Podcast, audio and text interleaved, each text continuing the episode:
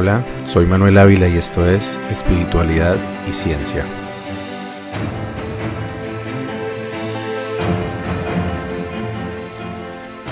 Hoy les comparto los abuelos espirituales.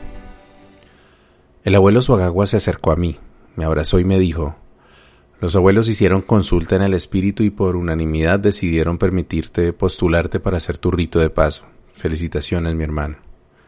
Estas palabras del abuelo Sogagua hicieron que mi corazón se acelerara.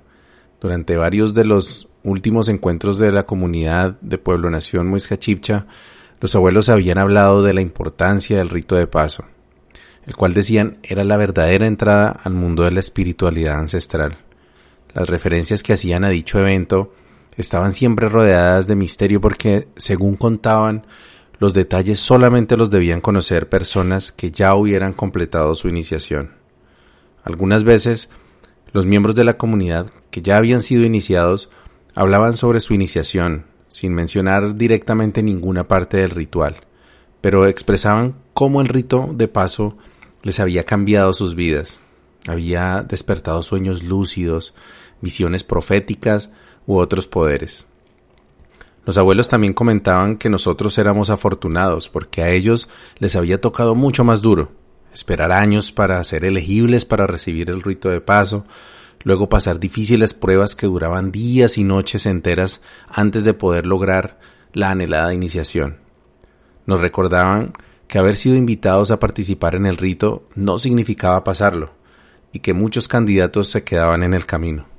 Para lograr la iniciación había que hacer méritos de corazón, pasar las pruebas del ritual y lograr la aprobación de los abuelos espirituales. Este concepto de los abuelos espirituales era, algo que había comprendido recientemente. Para los muiscas, la naturaleza estaba llena de conciencias inferiores y superiores. Entre las inferiores se encontraban lo que llamaban espíritus parásitos, que eran la manifestación personificada de males internos como el odio, la avaricia, los pensamientos destructivos o la ira, o externos, como las plagas, los terremotos, las enfermedades, etc. Los espíritus superiores serían los guardianes de las lagunas, montañas y otros lugares sagrados, los espíritus ancestrales de los linajes que cada persona representa y los espíritus rectores de los cuatro puntos cardinales, de los cuatro elementos, tierra, aire, fuego y agua, del centro de la tierra y del centro del cosmos los espíritus de las plantas sagradas también, y los espíritus de los animales de poder como el jaguar, la guacamaya, el cóndor, el águila o el oso. Los muiscas tenían la costumbre de saludar a varios de estos espíritus al comienzo de las múltiples ceremonias que realizaban, utilizando el siguiente canto en lengua nativa. Ubicando su mirada y postura corporal hacia el norte, cantaban Ata fijisca, nake hicha, chowa chowa, hicha, Piquihicha Kubunhuicha Ye, que quiere decir gran espíritu, poder de la tierra, que es bueno, muy bueno, pensamiento de tierra, corazón de tierra, palabra de tierra, camino del espíritu de la tierra. Los cantores miraban luego hacia el oriente y entonaban Ata fijisca, naque fiba, chogua chogua, piqui fiba, piqui fiba, kubun fiba, ye que quiere decir gran espíritu, poder del viento, que es bueno, muy bueno, pensamiento del viento, corazón de viento, palabra de viento, camino de espíritu del viento. Luego giraban hacia el sur y cantaban Ata fijisca, naque fogata, chogua chogua, piqui fogata, piqui fogata, cubun fogata ye, que quiere decir gran espíritu, poder del fuego, que es bueno, muy bueno, pensamiento de fuego, corazón de fuego, palabra de fuego, camino del espíritu del fuego. Y finalmente se ubicaban mirando al occidente, donde cantaban Ata fijisca, naque sie, chowa chowa, piqui sie, puiqui sie, kubun sie ye. Gran espíritu, poder del agua, que es bueno, muy bueno, pensamiento de agua, corazón de agua, palabra de agua, camino del espíritu del agua. Había, sin embargo, una categoría muy especial de espíritus superiores, ya que estos sí se manifestaban con frecuencia en el plano físico. Se trataba de los abuelos espirituales. Eran los espíritus maestros o espíritus guía de los abuelos físicos. Según ellos, después de muchos años de trabajo espiritual, sus espíritus guías se revelaban ante ellos mostrándoles su nombre espiritual, el cual incluye una parte secreta que solo cada abuelo conoce, su misión de vida y en algunos casos el día de su muerte. Durante las largas veladas de Mambi espiritual, poco antes de dar por terminada la labor, lo cual con frecuencia sucedía poco antes del amanecer, a veces alguno de los abuelos empezaba a hablar con un tono de voz notablemente diferente, como si se tratara de una persona totalmente distinta. Decían que era el momento en el que su abuelo espiritual se hacía presente, y quienes ya conocían el performance sabían que a partir de ese momento las palabras del mayor o la mayora contendrían un poder especial y se consideraban afortunados de estar presentes ante el mayor o la mayor en trance. Yo presencié este acontecimiento en varias oportunidades. Con mayor frecuencia a la abuela Yanguma, la esposa del abuelo Suagagua, quien además de cambiar el tono de voz y sonar como una mujer anciana, recordemos que a la sazón ella apenas estaría llegando a los 50 años, usualmente empezaba a hablar en un dialecto ininteligible, del cual nunca logré captar ninguna de las palabras de la lengua muiscún, de la cual yo conocía ya una buena cantidad de palabras. Otro abuelo que frecuentemente entraba en este trance era el abuelo Javier Méndez, más conocido como Nemequene. Él no hablaba en lenguas, pero sí cambiaba su tono de voz y sonaba como una persona con mucho más de los 67 años que tendría en ese momento. Al abuelo Suagagua nunca recuerdo haberlo escuchado en aquel trance, pero quienes lo habían escuchado decían que las veces que sucedía, su palabra hacía erizar la piel de quienes lo escuchaban. Debo decir que las veces que escuché hablar a los abuelos espirituales, de la abuela Yanguma y del abuelo Nemequene, no me pareció que sus palabras fueran particularmente inspiradas o reveladoras. En cambio me parecían edulcorados sermones en los que repetían frases de cajón esotéricas o religiosas y hablaban con el voceo reverencial que utiliza la Biblia. En verdad os digo. Sin embargo, terminé por creer en la teoría de los abuelos espirituales, ya que en dos oportunidades pude comprobar la mística de estas canalizaciones. La primera fue una vez que el abuelo Siguacinza, hermano del abuelo Suagagua y cofundador del pueblo nación Muisca Chipcha, pasó la noche en mi casa, en una de sus esporádicas visitas a la ciudad, proveniente de la ciudad de Tunja donde se encontraba radicado. En aquella oportunidad, la cual yo consideraba de por sí una oportunidad única, el abuelo o Huexica Siguacinza, como prefería ser llamado, y yo nos sentamos a charlar durante la mayor parte de la noche. Inicialmente el tema sería la página web de la comunidad, la cual yo administraba desde hacía algunos meses, y algunos temas administrativos del cabildo en formación, con los que el abuelo quería que yo lo ayudara. Pero poco a poco, como yo lo esperaba, la conversación empezó a, centrarse en temas espirituales. En ese momento se abrieron los frascos de ambil, el mambe de coca, y el abuelo se dispuso a mascar hoja de coca mientras laboraba en su poporo. El poporo es un calabazo delgado con forma que recuerda a las botellas de pócima mágica de los dibujos animados, que los hombres de las comunidades indígenas de la Sierra Nevada de Santa Marta y posteriormente los muiscas utilizan en la adultez como una forma de meditación y trabajo espiritual. El abuelo me empezó a, a, ilustrar en los misterios del tabaco, el poporo y otras prácticas espirituales. A eso de las tres de la mañana, el abuelo Siguacinza estaba hablando sobre la importancia de nuestra labor para el plan cósmico de la humanidad, cuando de pronto apartó la vista de su poporo y me miró pero sin mirarme, más bien como atravesándome con su mirada, la cual se perdía en el infinito. Siguió hablando mientras movía su chucuno, que es la vara con la que se unta la cal y la coca en su poporo, como si se tratara de un director de orquesta.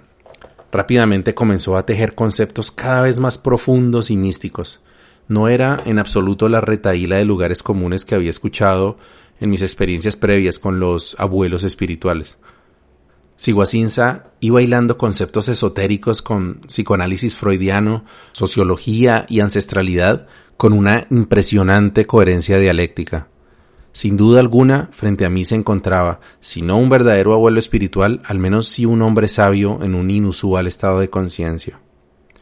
Me di cuenta que el fenómeno del abuelo espiritual no era solamente una manifestación unilateral, sino que requería una especie de sintonía por parte del interlocutor o los interlocutores. Mientras Iguacinza hablaba, en mi mente iban surgiendo las imágenes que él iba describiendo como si se tratara de una visión de Yahé. En ese sentido, debo reconocer que mi inicial menosprecio por la manifestación de abuelos espirituales de Yanguma y Mekene pudo deberse a mi falta de conexión con el estado de conciencia de ellos en ese momento. Quienes se sentaban con frecuencia con estos abuelos decían que la profundidad de sus canalizaciones como abuelos espirituales podía llegar a producir lágrimas en quienes los escuchaban. Tal vez yo me conectaba más con la palabra de Siguacinza, ya que él era, además de autoridad indígena, un consumado estudioso y académico de antropología y temas humanísticos, además de portador de una memoria prodigiosa. Además de esa vez con Siguacinza, tuve la oportunidad de experimentar el fenómeno del abuelo espiritual en carne propia. Sucedió durante una toma de Yahé en la que el bejuco del alma había sido especialmente benevolente conmigo. Poco antes del amanecer, mientras la mayoría de los asistentes a la ceremonia descansaba, sentí el impulso de sentarme en, en posición de flor de loto y después de sentir un apacible estado de relajación por unos minutos, sentí que me hacía pesado y me encorvé y de repente me sentí como un nonagenario. Miré a mi alrededor y vi que portaba una capa de rojo terciopelo. Entonces escuché como mi propia voz se transformaba en una temblorosa voz de anciano. Y por varios minutos susurré canciones de alabanza al Padre. Hablé sobre el camino de la espiritualidad a través de la humildad, la totalidad del amor y otras emotivas líneas. Luego la presencia se fue como había llegado, dejándome con un profundo sentimiento de gratitud y sobrecogimiento. La verdad sea dicha, cuando recordé las palabras emitidas por mi abuelo espiritual, estas eran mucho más parecidas a las sentimentales inspiraciones del abuelo Nemequene que a las ilustradas disertaciones del abuelo Siguacinza. Tal vez el fenómeno del abuelo espiritual pertenece más al dominio del corazón que al de la cabeza. Aquella visita de mi abuelo espiritual se repitió más adelante en otras dos ceremonias de Yahé. Cada una de ellas fue una experiencia conmovedora. En las dos ocasiones se repitió la sensación general de ser un anciano de avanzada, de avanzada edad, pero a diferencia de la primera canalización, el abuelo me inspiraba unas hermosas y más complejas canciones, al menos hermosas para mí, que simplemente surgían de mi garganta con una temblorosa pero cálida voz. No recuerdo ya los detalles, pero se trataba de canciones sobre el amor del Padre, la perfección de la creación. Nunca más volví a recibir esa agradable visita, pero con el tiempo descubrí que cada vez que se me presenta la oportunidad de brindar mi consejo o de consolar a alguien, adopto ligeros cambios en el tono de mi voz y utilizo palabras de empoderamiento y motivación con las que busco tocar el corazón más que la mente de la persona que acude por mi ayuda. Ahora sé que ese abuelo tierno y sabio que me visitó en tres oportunidades hace parte de mí y acude a mi encuentro cada vez que invoco su sabiduría y consejo. A lo mejor sea él y no yo quien ha escrito varias de las líneas de este relato. Yo estaba convencido que el rito de paso sería un en mi camino espiritual, así que me esforcé bastante por obtener el favor de los miembros del Consejo de Abuelos. Participé en todos los eventos de la comunidad, Colaboré como voluntario, como ayudante de los abuelos en, cuanto tenía la oportunidad de ayudar y me sometí a largas jornadas de mambia, ofrendando humo de tabaco y recibiendo sin chistar las medicinas que ellos me ofrecían. Además me presenté a mi primera limpia de tabaco un viernes en la maloca del jardín botánico. Este era uno de los requisitos para poder recibir el rito de paso, y según la abuela Yanguma, la única forma de ver si me encontraba totalmente preparado para la importante ceremonia. Me senté en el pequeño círculo de maderos que fungían como sillas, y junto a mí se sentó un pequeño grupo de aspirantes al rito de paso. Santiago Salazar, aquel agradable psicólogo con apariencia de nazareno que me atendió en su consultorio campestre, y las hermanas Méndez, un par de mellizas de algo más de 60 años y docentes universitarias que acompañaban con frecuencia las actividades espirituales de la comunidad, pero no se vestían de blanco ni estaban interesadas en las actividades sociales ni administrativas de Pueblo Nación. Dirigiendo la ceremonia se encontraban la abuela Yanguma y el abuelo Nemequene. Sin mayor demora, procedieron a insuflar Josca en todos los asistentes. Esto lo hacía la abuela Yanguma, quien era conocida por tener un soplo fuerte y corto, que empujaba el polvillo de tabaco hasta lo más alto de los senos paranasales, dejando a menudo aturdido al receptor que no estuviera preparado. Luego el abuelo Nemequene distribuyó tabacos y anunció que durante la noche había que terminar cuatro tabacos completos cada uno. Cada quien debía consagrar el tabaco, lo cual se hacía soplándolo tres veces para limpiarlo de impurezas espirituales y pensamientos negativos. Luego se ponía en el entrecejo y se le imprimían los propósitos que el ofrendante tuviera y sólo entonces se podía encender y empezar a rapear u ofrendar. Estas eran las palabras aceptadas por los abuelos para la acción de carburar el tabaco con el aliento, ya que la palabra fumar se, se consideraba mundana y lejana al significado sagrado de la tradición muisca. Antes de empezar a rapear el tabaco, sin embargo, la abuela Yanguma pasó por el frente de cada uno de los asistentes, nos pidió que abriéramos la boca y nos puso un pedazo de tabaco más o menos de una pulgada de largo entre los molares y la mejilla, con lo cual teníamos que ofrendar tabaco mientras teníamos un pedazo de tabaco en la mejilla y polvillo de tabaco en los senos nasales. Como era de esperarse, el mareo no tardó en llegar.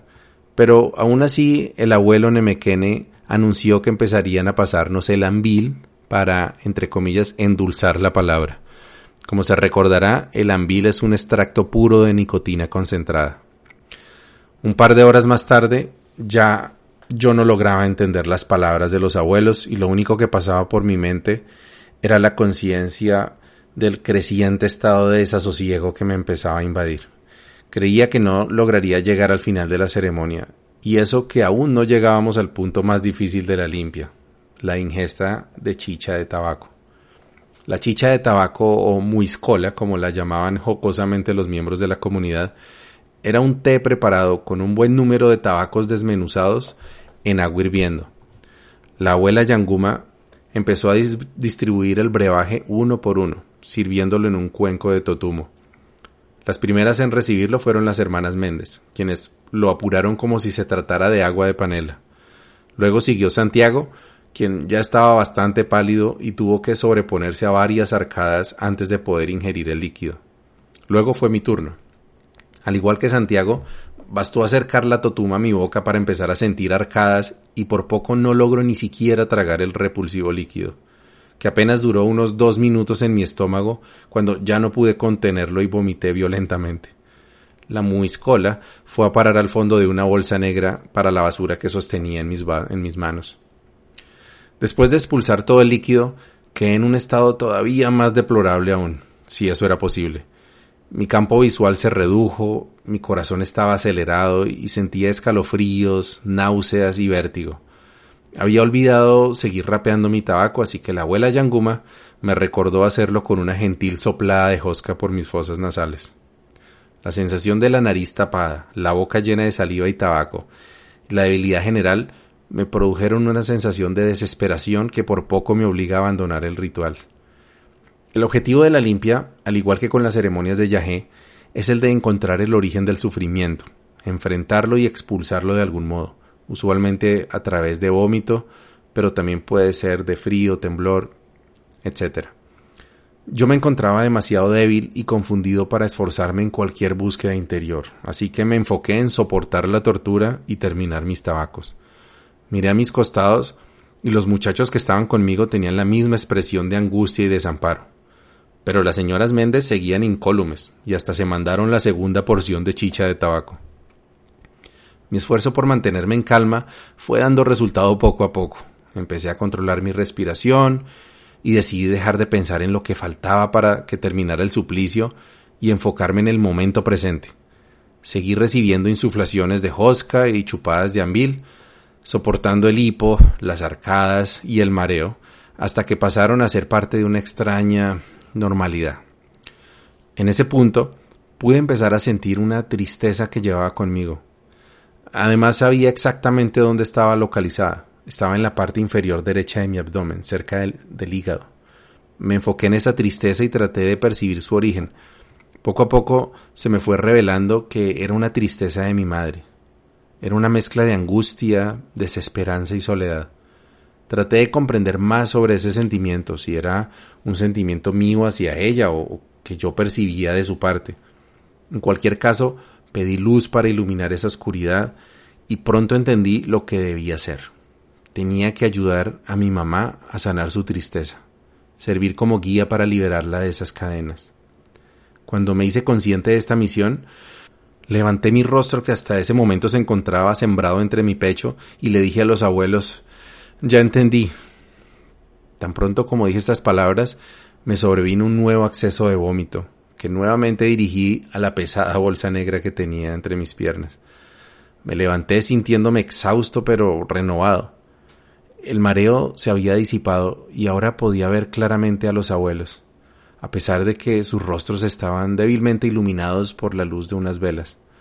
Los abuelos celebraron mi regreso con un sonoro ¡Eje! que emitieron mientras levantaban los brazos.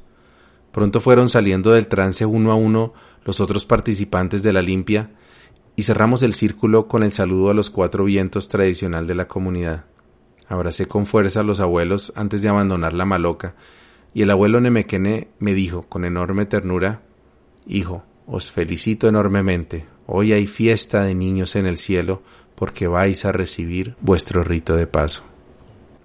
Buen camino y buena brisa.